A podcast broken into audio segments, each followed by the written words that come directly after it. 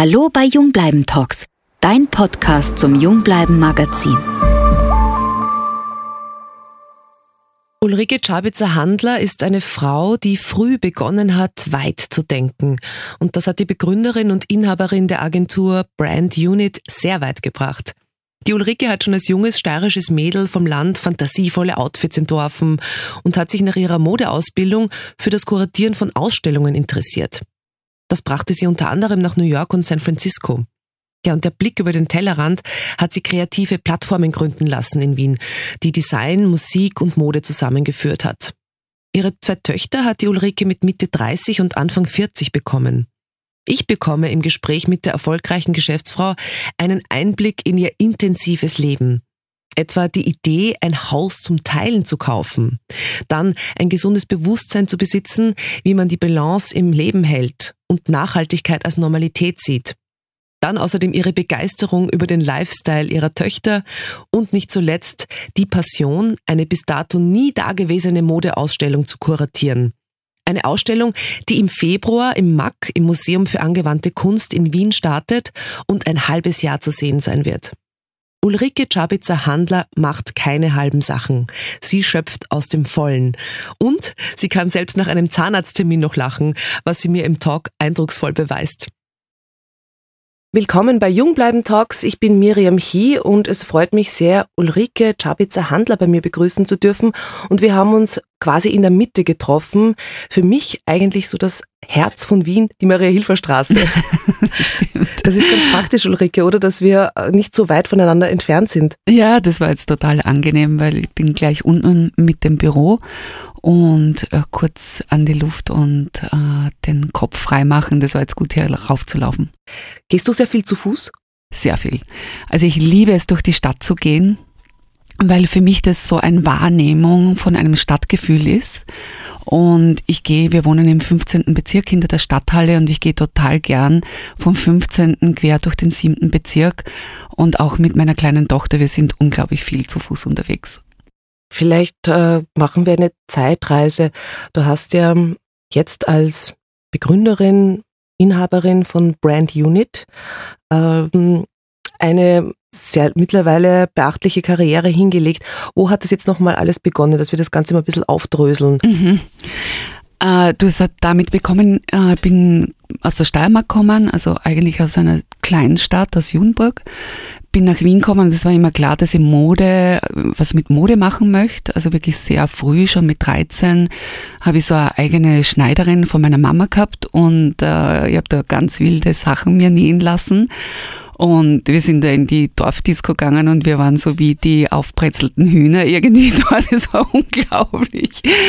Äh, und ich bin dann nach Wien gekommen. Das war äh, quasi so Ende der 80er Jahre.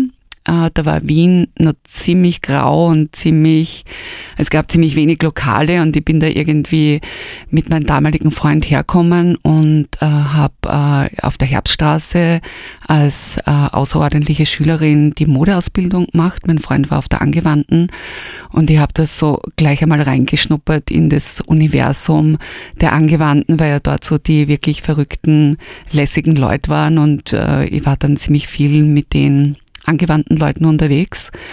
Das heißt, wir haben dann, mein Freund und ich haben ein eigenes Brand gegründet. Das war damals der Name Rossi Gang. Wie, was bedeutet das? Rossi Gang, das war Herr Rossi sucht das Glück. Ah. Diese Figur, ja, die hat ich. uns inspiriert, genau. Und äh, wir haben eben die Rossi Gang gegründet und die Idee war mehr so einen Brand zu machen, wo so um die Verbindung Musik, Performance, Mode gegangen ist und wir haben so Fantasie- und Fake-Geschichten entwickelt rund um die Rossi Gang. Und die hat es dann drei Jahre lang gegeben. Wir haben die Wienerische Attitüde damals gegründet mit dem Marc Thomas Merz und mit dem Leo Oswald. Und wir haben dann so eine Riesenshow im Gasometer gemacht, hat es den Gasometer noch nicht als uns bekannten Gasometer gegeben. Und im Museumsquartier hat es das Museumsquartier auch noch nicht gegeben. Also alles schon relativ lange Zeit her. Und genau, und das war so meine Sozialisierung, also so eigener Modebrand. Und dann haben wir gedacht, es hat dann die Trennung von meinem Freund gegeben und ich habe mir dann gedacht, ich möchte eigentlich in dem klassischen Modesystem möchte ich nicht mehr weiterarbeiten und mich hat dann so dieses Kuratieren sehr interessiert und ich habe dann begonnen eigentlich so in Offspaces Ausstellungen zu kuratieren. Und dann war so dieser konkrete Wunsch, ich möchte doch wieder zurück in die Mode und habe mir überlegt, wohin. Und dann war so dieses Thema äh, Kuratieren von Modeausstellungen. Und bin dann ein Jahr nach New York gegangen und habe bei der Valerie Steele am FID quasi Einblicke bekommen, wie stellt man Ausstellungen zusammen, wie kuratiert man Modeausstellungen. Das hat mich wahnsinnig fasziniert und inspiriert und ich bin dann zurückgekommen nach Wien und habe dann die, die Möglichkeit begonnen, bekommen, eine Ausstellung im Künstlerhaus zu kuratieren. Das war so die erste große Modeausstellung mit dem Titel Fast Forward Mode in den Medien der 90er. Und die Ausstellung ist dann weitergegangen nach San Francisco. Die haben wir für dort neu zusammengestellt. Parallel habe ich unterrichtet an der Angewandten in der Modeklasse und habe meine erste Tochter Lola bekommen und habe gleichzeitig auch die Unit F gegründet. Also das war so ein Kulminieren 2000 von vielen unterschiedlichen ähm, Großereignissen sozusagen. Mutter zu werden, eine Plattform zu gründen. Äh, ja, das war so so ganz ein neuer Start für mich irgendwie so in in ein neues Dasein quasi und ich habe dann äh, relativ lang die Unit F gemacht, äh, habe dann meine zweite Tochter auch bekommen, die Miller und habe dann jetzt schon vor neun Jahren gemeinsam mit meinem Mann Albert Handler die Brand Unit gegründet und wir machen dort Markenarbeit und ja, das macht total viel Spaß. Family Business. Kurz zusammengefasst, du scheinst eine Frau zu sein, die ihre Zeit zu nutzen weiß. Ja, es ist, also es ist wirklich eine, also schon eine unglaubliche Challenge. Das klingt jetzt natürlich alles super super easy. Also ich habe unglaublich viel Unterstützung von meinen Eltern äh, gehabt in der Zeit. Also besonders wie die Lola auf die Welt gekommen ist, ist sind meine Eltern ganz oft in Wien gewesen und haben mir geholfen. Ich habe auch mit meinen Männern, also die Lola, ich habe ja quasi zwei Kinder von zwei unterschiedlichen Männern, die haben eigentlich so die Sachen, die ich gemacht habe, immer unglaublich unterstützt.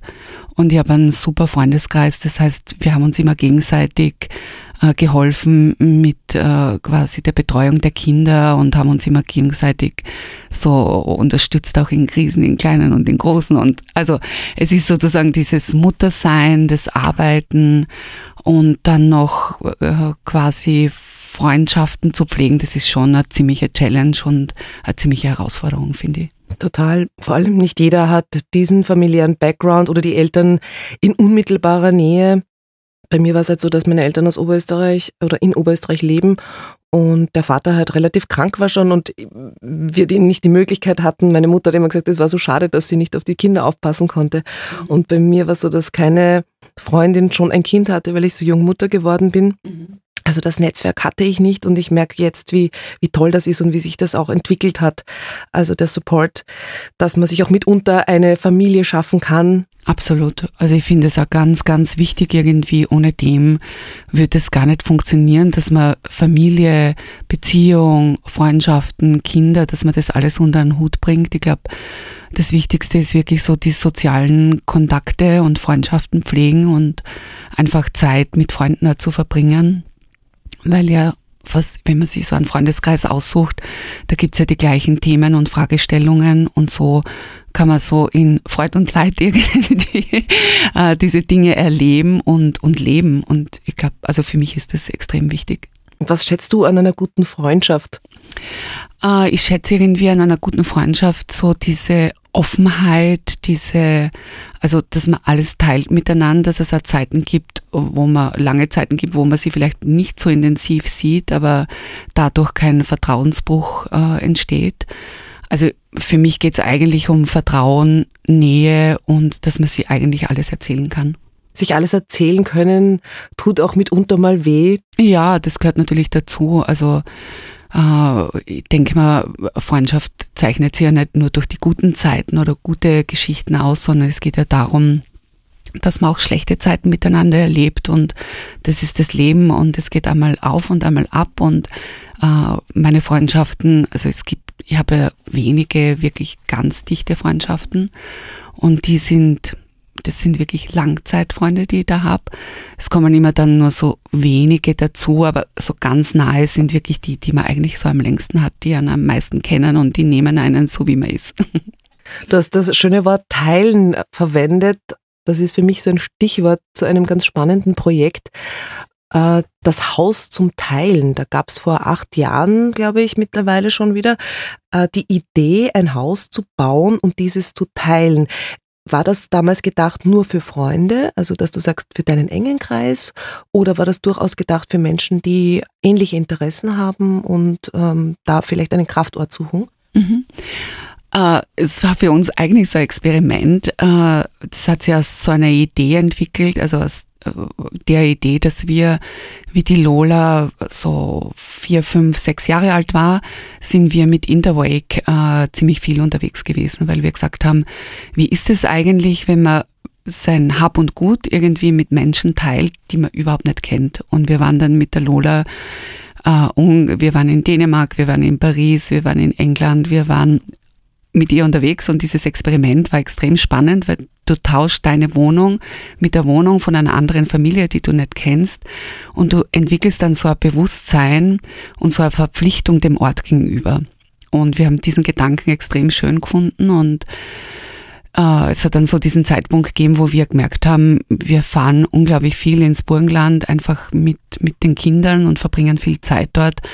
Und dann haben wir irgendwie so gemerkt, eigentlich immer das Hinfahren, Zurückfahren, irgendwo übernachten und so. Dann haben wir gesagt, eigentlich wäre es super, dort ein Haus zu bauen. Und wir haben dann dieses, dieses alte Bauernhaus gefunden und haben dort quasi ein neues Haus hingestellt. Und dann haben wir gesagt, diese Idee, dass dieses Haus jetzt so viel leer steht, das, das gefällt uns überhaupt nicht. Und dann haben wir gesagt, wieso machen wir nicht äh, ein Projekt draus und suchen Menschen, also gar nicht Freunde, sondern wirklich Menschen, die wir gar nicht kennen und teilen uns dieses Haus.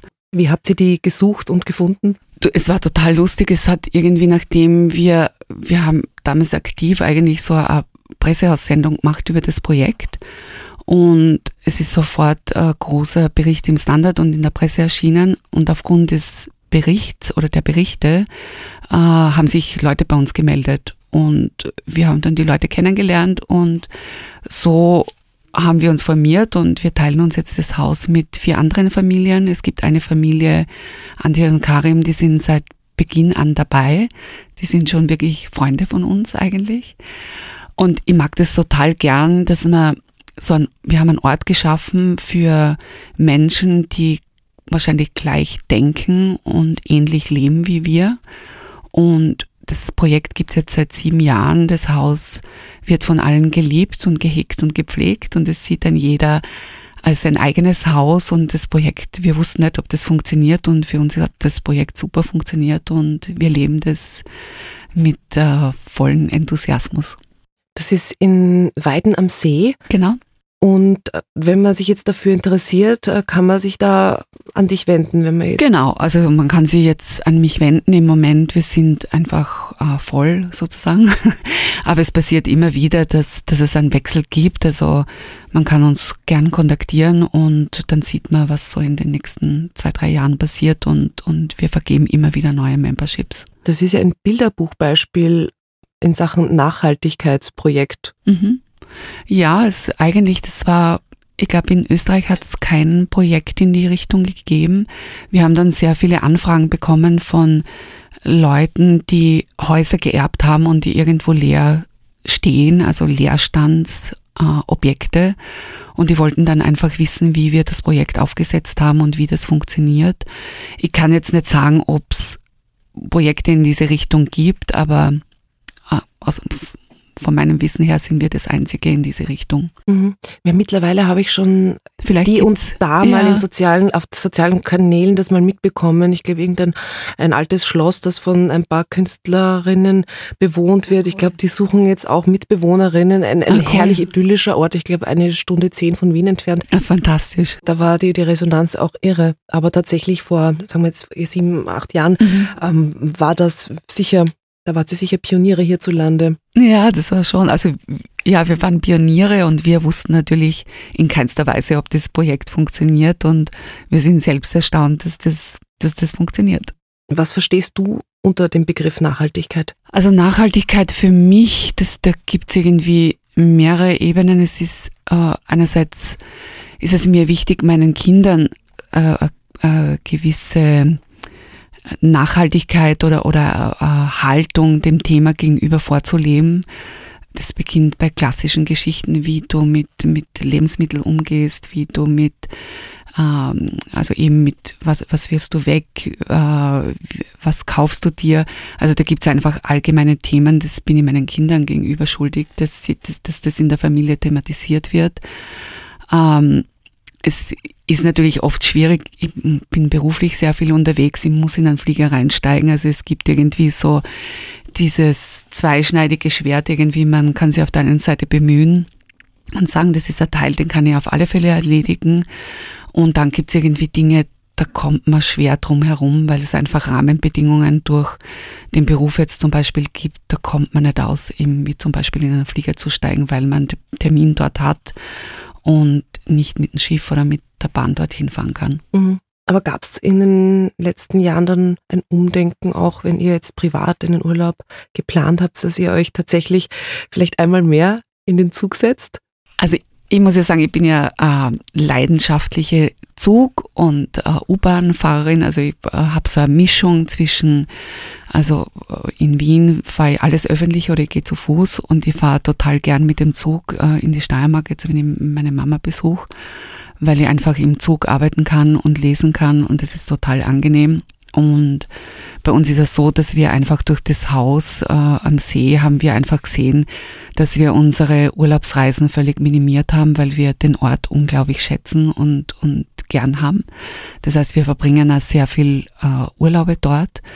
Und die letzten Jahre haben wir gesehen, mein Mann ist ja fährt sehr gerne mit dem Auto und wir haben dann wirklich so einige Urlaube jetzt auch mit dem Auto gemacht. Also das sind so wahrscheinlich kleine Dinge, äh, wie man bewusster irgendwie Dinge machen kann. Ich bin mir nicht sicher, ob ich das Autofahren so viel besser empfunden habe. Ich meine, früher war das einfach überhaupt kein Thema in unserer Kindheit. Aber wenn ich jetzt als Erwachsene, also ich habe ja keinen Führerschein, muss ich mal vorausschicken. Mhm. Das heißt, ich bin immer Beifahrerin und eigentlich stresst mich das total. Also ich sitze wirklich lieber im Zug, erstens einmal, weil man viel mehr machen kann. Und ich habe auch kein schlechtes Gewissen, weil als Beifahrerin hast du doch immer das Gefühl, gerade bei Langstrecken, mhm. du, du kannst dem kaum was abnehmen. Du kannst ihn dann oder sie bespaßen, mhm. damit ja, er nicht müde wird oder die irgendwie die gute Musik einlegen. Aber mich stresst es irgendwie und dann Parkplatz suchen und im Stau stehen. Also tatsächlich äh, bei mir geht es eh nicht anders. Also ich muss eh meistens die Bahn benutzen, aber mache das wirklich gerne. Mhm.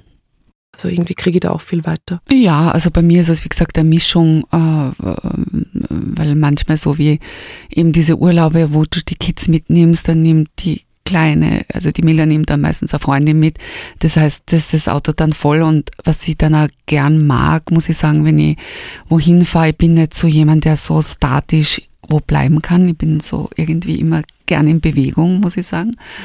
Und ich mag das dann schon gern, wenn wir wo sind, weil ich mir gern Gegenden anschaue, äh, dass ich so das Gefühl habe, ich kann, ich kann mir jetzt ins Auto setzen und einfach weiterfahren und mir Dinge anschauen.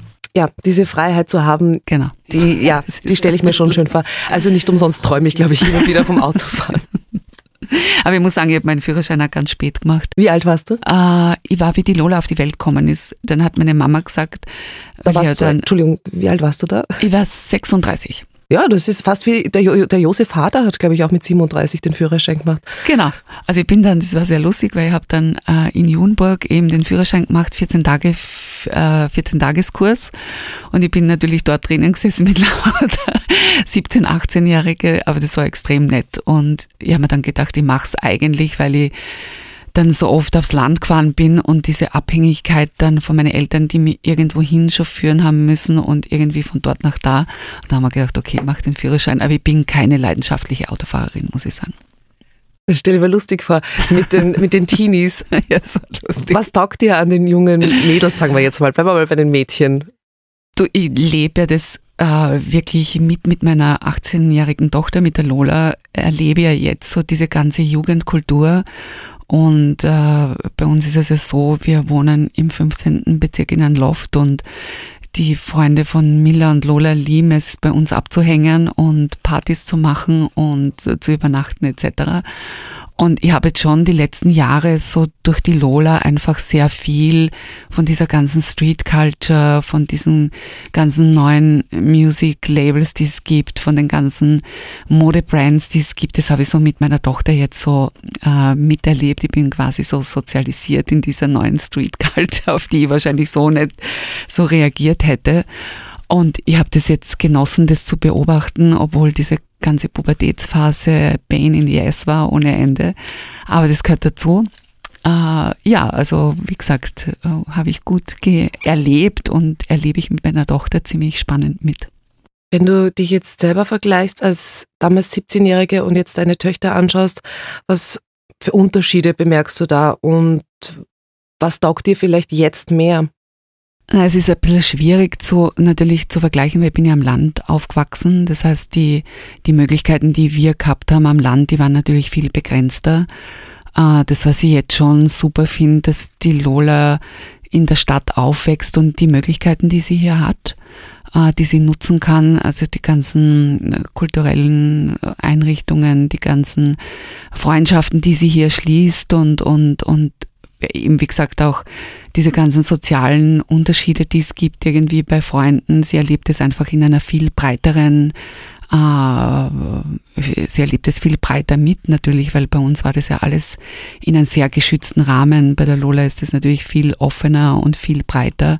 Und ich finde es schon spannend, weil sie einfach viel früher dann ähm, wahrscheinlich Erfahrungen machen, die wir dann später gemacht haben. Und das finde ich spannend. Folgen deine Töchter äh, den Influencern? Haben die so ihre Idole mm. auf Instagram und so? Also das ist nicht wirklich Thema, merke also es gibt schon so diesen, diese große Verbindung zur Musik. Also das habe ich eben, deshalb sind meine große Tochter und ich uns sehr ähnlich, weil für mich irgendwie am Land, also ich bin am Land aufgewachsen und die Möglichkeiten, die wir hatten, es hat halt Diskotheken gegeben und wir sind wahnsinnig gern dorthin gegangen, weil wir so das erste Mal so dieses John Travolta, Olivia Newton-John Fieber irgendwie Fever. so mitgekriegt haben. Genau. In, in euren exotischen Kostümen. In unseren exotischen Kostümen. Und dann ist so die New Wave Zeit losgegangen, wo es wirklich so um um unglaubliche Brokatstoffe, stehende Haare, unglaubliches Make-up etc. gegangen ist. Und ich habe schon bei meiner Tochter mitbekommen, dass dieses Thema Musik für sie von sehr früh ein Thema war. Für sie war es immer total spannend, in die Clubs zu gehen, ähm, auf Konzerte zu gehen, zu Festivals zu fahren. Also dahingehend waren wir uns schon ähnlich. Natürlich mein meine Möglichkeiten waren viel begrenzter und die Lola hat natürlich ganz andere Möglichkeiten äh, quasi der Sozialisierung oder der, der Begegnung mit Musik und äh, das lebt sie wirklich so ganz toll, finde ich. Und, und sie haben dann vor zwei Jahren begonnen, wirklich auch auf internationale Festivals zu fahren, äh, wo ich sie beneidet habe, haben wir gedacht, wow, ich wäre so gern so auf wirklich große Musikfestivals gefahren. Das war natürlich nicht möglich. Also dahingehend finde ich gar nicht, dass wir so unterschiedlich irgendwie sind in den Themen, die uns so bewegt haben oder bewegen. Vielleicht ist es ja bei Mädels, Mama und, und Tochter nochmal anders. Äh, ja. Wie nehmen Sie das Thema Klimaschutz wahr? Also ich glaube, so wie, das ist einfach ein unglaubliches Thema in der Generation. Eben. Ähm, äh, beide sind einfach durch die Schulen, äh, ist einfach in der Schule ein großes Thema, bei uns zu Hause ein großes Thema. Sie gehen natürlich auf die Demonstrationen äh, und versuchen natürlich auch bewusst, äh, äh, setzen sie bewusst mit dem Thema auseinander und überlegen sie, was sie dazu beitragen können. Ist dieses Thema oder wie weit fließt dieses Thema jetzt auch in deine Arbeit rein? Wenn wir jetzt wieder zur, zur Business-Ulrike zurückkommen. Naja, wir merken jetzt bei Marken, also wir machen ja mit der Brand Unit äh, quasi Markenarbeit, das heißt, äh, es geht um Positionierungen, es geht um, um Kommunikationsdesign und Content und wir merken einfach in den äh, quasi Aufträgen und in den, den Positionierungen, dass das Thema Nachhaltigkeit, das Thema Klima, dass das einfach Themen von Unternehmen sind, wie sie das in die Unternehmenskultur quasi, wie können sie das leben und wie können sie das einbringen. Und es gibt ja immer mehr Startups, also die auch zu uns kommen mit Kommunikationsdesign, die sich quasi mit den Themen auseinandersetzen. Also dahingehend kommt es eigentlich sehr viel über Fragestellungen, über Kunden, die quasi an uns herantreten. Mhm, mh. Kann man nochmal den Unterschied zwischen einer klassischen Werbeagentur und äh, eurer Agentur, das ist eben Marketing, äh, da geht es ja um ähm, vielleicht auch einen längeren Zeitraum, oder? Wo ihr Unternehmen begleitet. Genau, also bei uns geht es wirklich, Branding bedeutet, dass wir Marken äh, quasi positionieren. Also sprich, wenn die neu am Markt kommen, dann muss man sich anschauen, wo, wo findet die Marke quasi so ihre Heimat am Markt. Oder es geht um Repositionierungen, das heißt, wenn Kunden oder Firmen, Marken schon sehr lange am Markt sind und die quasi verjüngern wollen, dann bringen wir die quasi so ähm, auf einen neuen Status und dann überlegen wir uns aufgrund der Positionierung, überlegen wir uns ein strategisches Kommunikationsdesign äh, und wir überlegen uns auch den Content in Form von Bildern, Videos oder Textmaterial. Das Thema Mode, das dich sehr lange Zeit begleitet hat, wurde quasi jetzt ähm, quasi, du hast es selber aufgesprengt, du bist jetzt viel breit äh, gefächerter. Mhm. Aber jetzt muss man sagen, ein neues Projekt, das ansteht, bringt dich doch wieder zurück zu deiner großen alten Liebe. Ja, das stimmt. Uh, ja, also das ist eigentlich so ein bisschen out of the blue kommen. Uh, das, das hat mir letztes Jahr der Christoph Thun-Hohenstein ähm, das war so im Juni kontaktiert und hat gemeint, äh, sie würden gerne im MAC eine äh, Modeausstellung machen und äh, sie, sie hätten total gern, dass ich diese, diese Ausstellung kuratiere. Und ich habe zum Christoph gesagt, Christoph, ich habe mein Büro, ich habe meine Familie, kann nicht nebenbei noch eine Ausstellung kuratieren. Und er hat gesagt, komm vorbei, ich erzähl dir irgendwie von dem Projekt und mit dem Vorbeikommen und Mittagessen war es sozusagen fixiert. Es hat mich dann doch so gewusselt und ich habe mir gedacht, das ist eigentlich so eine schöne Geschichte, weil ich ja vor 20 Jahren die erste große Modeausstellung in Wien kuratiert habe, die Fast Forward. Und dann haben wir gedacht, boah, das ist wie ein Kreis, der sich schließt, 20 Jahre später quasi noch einmal die Möglichkeit zu bekommen, eine große Modeausstellung zu machen. Das hat mich dann doch sehr gereizt und ähm, ich habe dann äh, einen langjährigen Partner von mir, den Andreas Bergbauer, mit dem ich äh, gemeinsam mit dem Andreas Oberkanins die Unit F gegründet habe.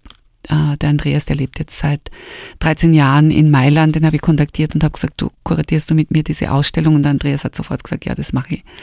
Und dann war nur der ein, einzige Hasenfuß war jener, dass die uns gesagt haben, die Ausstellung eröffnet schon im Februar 2020. Jesus. Und Jesus, genau.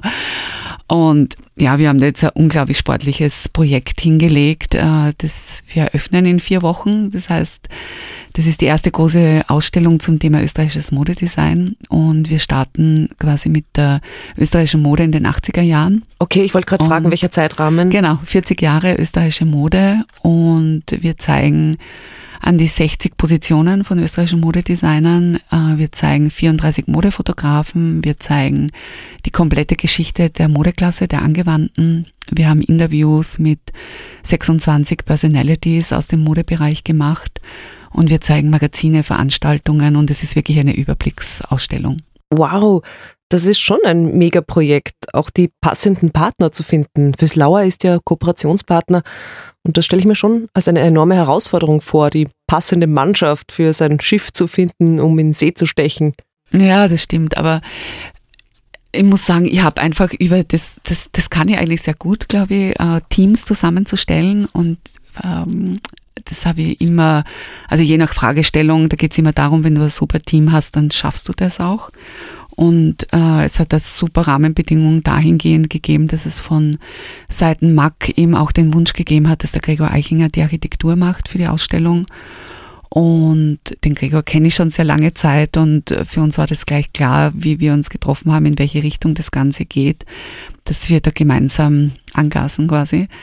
Und dann haben wir ein gutes Team zusammengestellt und wir schaffen das. Es ist zwar alles bis zum letzten Drücker, denkt man sich, das geht sich nicht aus, aber es geht sich alles aus. Bist du jemand, der gern so am letzten Drucker arbeitet. Ich weiß, es, der Leidensdruck ist bei uns irgendwie doch immer gegeben, aber ich bin zum Beispiel jemand, ich brauche das.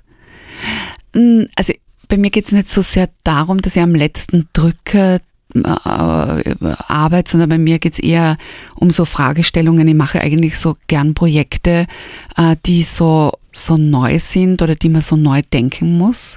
Das mag ich total. Also ich, ich mag das nicht so auf, auf gesicherten Terrasse mich zu bewegen. Ähm, und wir machen das ja jetzt mit der Ausstellung, dass wir keine klassische Modeausstellung machen. Du kannst dir vorstellen, das sind ja keine, wir machen keine Ausstellung, wo das so auf, auf Mannequins oder Puppen präsentiert wird, sondern wir haben das komplett in eine neue Form gebracht. Wie schaut diese neue Form aus? Das, das ist ein Geheimnis. Verdammt Geheimnis. Keine Chance. Na, du müsst ja hinkommen, das müsst ihr euch anschauen. Äh, es, ich, ich finde, es ist spannend, weil es wirklich so, so, würde ich mal sagen, man erwartet es nicht, dass Mode so präsentiert wird. Wie lange kann man sich diese Ausstellung dann anschauen? Äh, du, die läuft sehr lange, die läuft sechs Monate. Also es ist heuer wirklich die Hauptausstellung.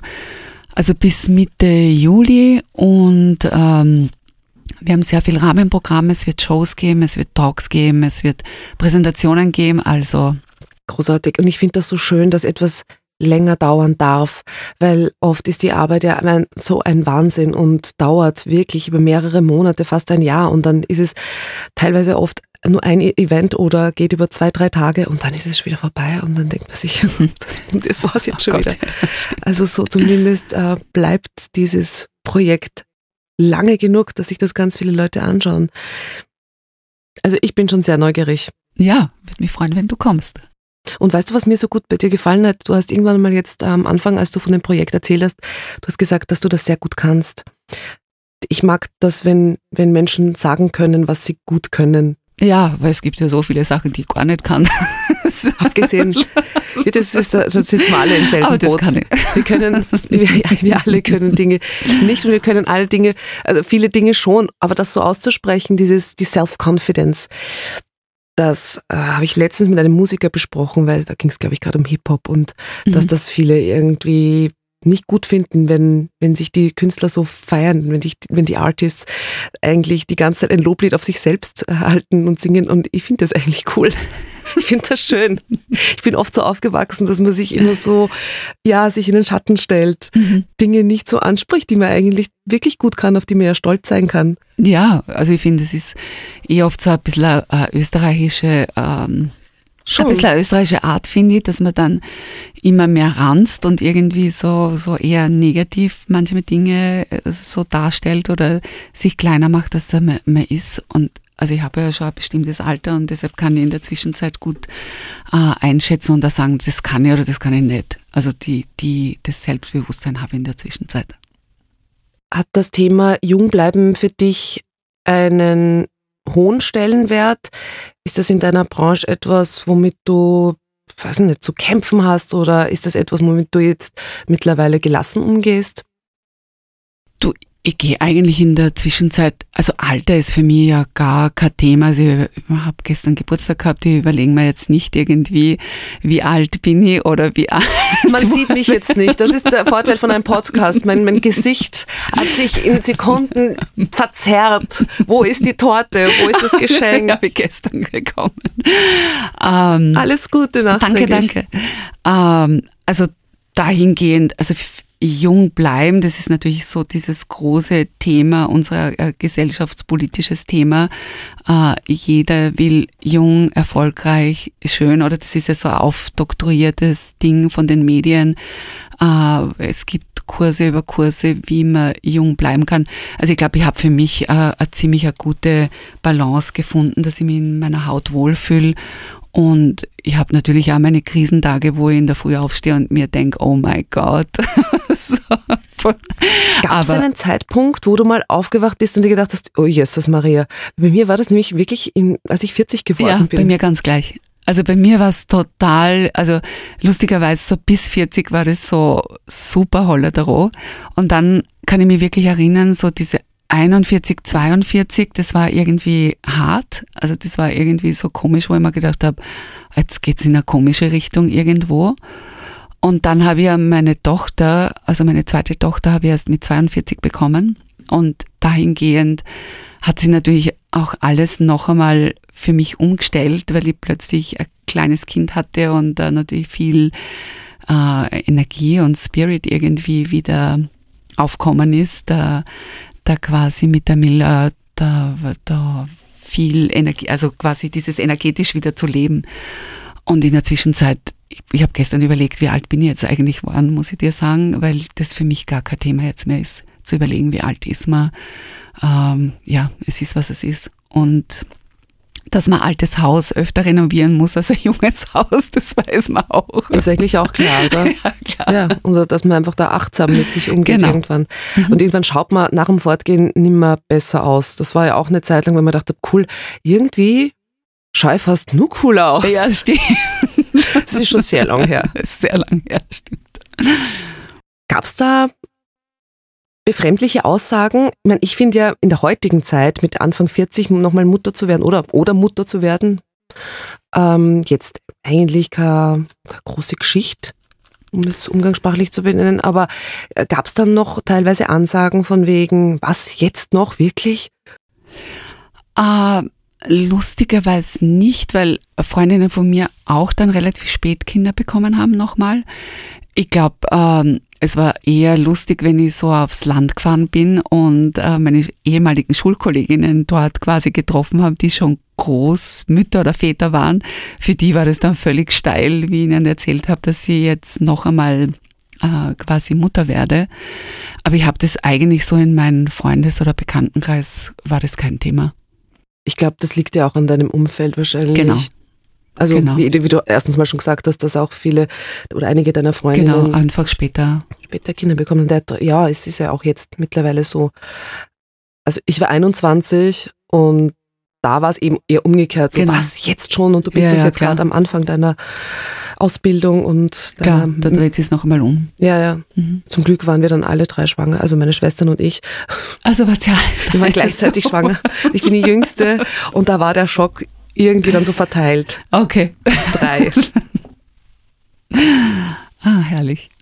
Was ist denn herrlich für dich? Wie verbringst du deine Zeit abseits des Arbeitsalltags und der ganzen Hektik? Du, ich mache, was ich total gern mag, ist, nachdem ja eben zwei Kinder, Beziehung, Büro, ich liebe irgendwie so diese absolute Ruhe. Was ich total gern mag, ist, wenn ich weiß, es ist niemand zu Hause, es gibt keine Geräusche zu Hause und ich kann so, also ich liebe Ruhe. Das ist so ein Punkt, der mich völlig inspiriert. Ich liebe es eigentlich auch alleine zu sein in der Zwischenzeit. Äh, ich habe die, zu meinen 50er bin ich alleine, nachdem mein Mann mich gefragt hat, was ich mir zu meinen 50er wünsche. Und dann haben wir gedacht, boah, schon wieder Party. Wir haben so viele Partys in unserem Leben gefeiert, keine Party mehr. Und dann habe ich gesagt, du, wenn du mich fragst, irgendwie, ich würde total gerne Reise alleine machen. Und er hat es irgendwie, hat gesagt, er findet es cool. Und ich bin dann alleine zwei Wochen nach Marokko und habe alleine, bin alleine zwei Wochen gereist und ich habe das total geliebt, weil ich einfach mit mir war. Ich konnte mir den Tag einteilen, wie ich wollte. Es hat mir niemand nach irgendwas gefragt. Und ich komme eigentlich, komme immer mehr drauf, am besten in die Balance, wenn ich mit mir bin und wenn niemand hier ist und da kann ich mit eigentlich so in dieser Ruhe total viel Kraft tanken. War Marokko für dich ein spezieller Kraftort? Ja, ich habe das, ich hab das extrem gut gefunden für mich, weil ich einfach die, ich mag Marokko extrem gern, weil ich, weil ich so äh, einfach diese, diese Farben, die Gerüche, die, die Menschen, ähm, das, das, inspiriert. Du gehst einfach nur und schaust und, und sitzt und beobachtest. Das mag ich ja sehr gern. Ich mag ja sehr gern so, so eine Position, wo ich, wo ich äh, Bewegung oder, oder, oder Dinge beobachte. Und dahingehend, ich mag das wahnsinnig gern. Also ich mag Marokko wirklich sehr gern. Also die Reise war super und ich würde es wieder machen. Schön. Wenn es nicht so weit weg sein kann, wenn man auf die Schnelle einfach nicht nach Marokko kann, was würdest du empfehlen, wenn man mal so kurze Auszeiten braucht, wenn man merkt, es wird zu viel? Und ich glaube, da bist ja du eine Expertin bei dem, was du alles machst und was du bis jetzt auch schon geschafft hast. Wo hast du diese Augenblicke gehabt, ähm, wo du dich selber gerettet hast oder dich selber retten konntest? Hm, gute Frage. Schau, für mich ist es immer so, nachdem ich so ein Landkind bin und ich mag das ja wahnsinnig gern, die Natur. Also für mich sind schon immer so Punkte irgendwie, dass ich dann äh, einfach äh, äh, rausfahre mit der Straßenbahn und wohin komme, irgendwie, wo Wald ist, wo Natur ist. Das ist für mich schon so ein Punkt, der für mich super funktioniert. Ähm, aber es gibt natürlich auch so Punkte irgendwie, so Entspannungspunkte sind dann auch trotzdem so Punkte, wo man Freunde trifft und fortgeht und Spaß hat und ähm, sie wieder die Nächte um die Ohren klopft. Das mag ich schon irrsinnig gern auch. Ist auch, eine, ist auch eine, eine, eine andere Kraftquelle. Genau, ist oder? eine andere Kraftquelle und man spürt es eh selbst irgendwie, was man gerade braucht, aber sie wirklich noch einmal so die, die Nächte um die Ohren zu schlagen und mit Freunden unterwegs zu sein, ist einfach super cool. Also die nächsten Wochen und Monate, schauen wir mal, wie viel sich da ausgeht. Ja. aber du wirst auf jeden Fall viele Menschen treffen. Das hältst du aber auch ganz gut aus, oder? Ja, das mag ich ja. Die Ausstellung steht vor der Tür und ich glaube, deine nächsten Termine auch schon. Mal auf die Uhr schauen. Ah, Wahnsinn, jetzt haben wir. Ja, die Zeit fliegt. Ja, stimmt. Und ja, sie weiß es halt auch nicht besser. Was ich auf jeden Fall besser weiß, ist, äh, dass du wirklich ein beeindruckender Mensch bist. Oh, und oh, ich ziehe den Hut vor dem, was du machst und wie du es machst. Und ich freue mich schon sehr darauf, äh, dass Geheimnis, äh, wenn das Geheimnis mal gelüftet wird und ja, eine, eine modische Zeitreise zu machen, die wahrscheinlich auch mm, so viel mehr erzählen wird als nur über Mode selbst, sondern einfach auch Lebensgefühl transportieren wird. Aber all das sind jetzt nur Mutmaßungen. Genau. Wir müssen hingehen. Ulrike, vielen Dank, dass du mich besucht hast. Ja, ich danke dir, Miriam. Ich wünsche dir alles Liebe und ja, take good care. Yes, danke. Das war's von Jungbleiben Talks. Ich freue mich jetzt, äh, dass ihr alle diesen Podcast hört und natürlich umso mehr, wenn ihr das nächste Mal mit dabei seid. Ciao, Baba. Das war Jungbleiben Talks. Mehr Podcasts und inspirierende Stories findest du im Verslauer Magazin auf jungbleiben.com.